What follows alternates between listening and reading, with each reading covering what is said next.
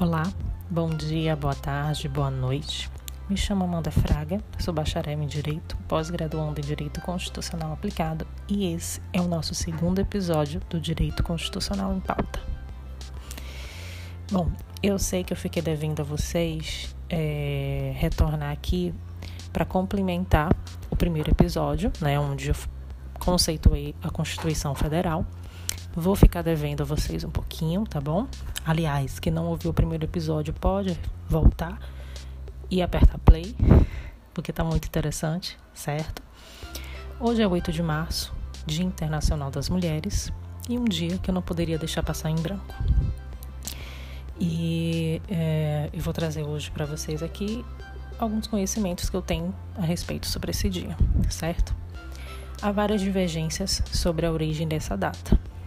Alguns historiadores associam o surgimento com uma greve das mulheres que trabalhavam em uma companhia em Nova York e, consequentemente, ao incêndio que ocorreu nela em 1911. Já outros historiadores indicam que ela surgiu na Revolução Russa de 1917, a qual esteve marcada por diversas manifestações e reivindicações por parte das mulheres operárias. Ainda que existam diferentes versões sobre a origem da data, ambos os movimentos tinham o objetivo de alertar sobre o estado insalubre de trabalho que as mulheres estavam sujeitas, as jornadas de trabalho e os baixos salários que recebiam. Portanto, a luta dessas operárias focava na busca de melhorias né, de suas condições de vida e trabalho, além do direito ao voto. Diante desse panorama, a criação de um dia dedicado à luta das mulheres foi sendo delineada por manifestações que ocorreram concomitantemente nos Estados Unidos e em diversas cidades da Europa em finais do século XIX e início do século XX. Com isso, a ONU, na década de 1970, oficializou o dia 8 de março como Dia Internacional da Mulher, simbolizando a luta histórica das mulheres pelos seus direitos e a sua importância na sociedade. Apesar de hoje em dia a mulher ter alcançado muitos direitos, a luta ainda continua, visto que ainda sofrem com preconceito, a desvalorização e o desrespeito.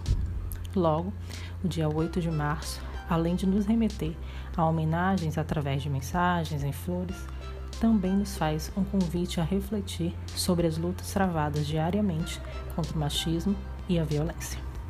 A nossa Constituição Federal de 1988, ela nos trouxe alguns direitos, dentre eles os direitos à igualdade de gêneros, direitos trabalhistas, direitos sociais, direitos políticos, né, é o direito de votar e ser votada, o direito no âmbito familiar, direitos, no, no é, direitos humanos, né, o direito à propriedade, dentre outros.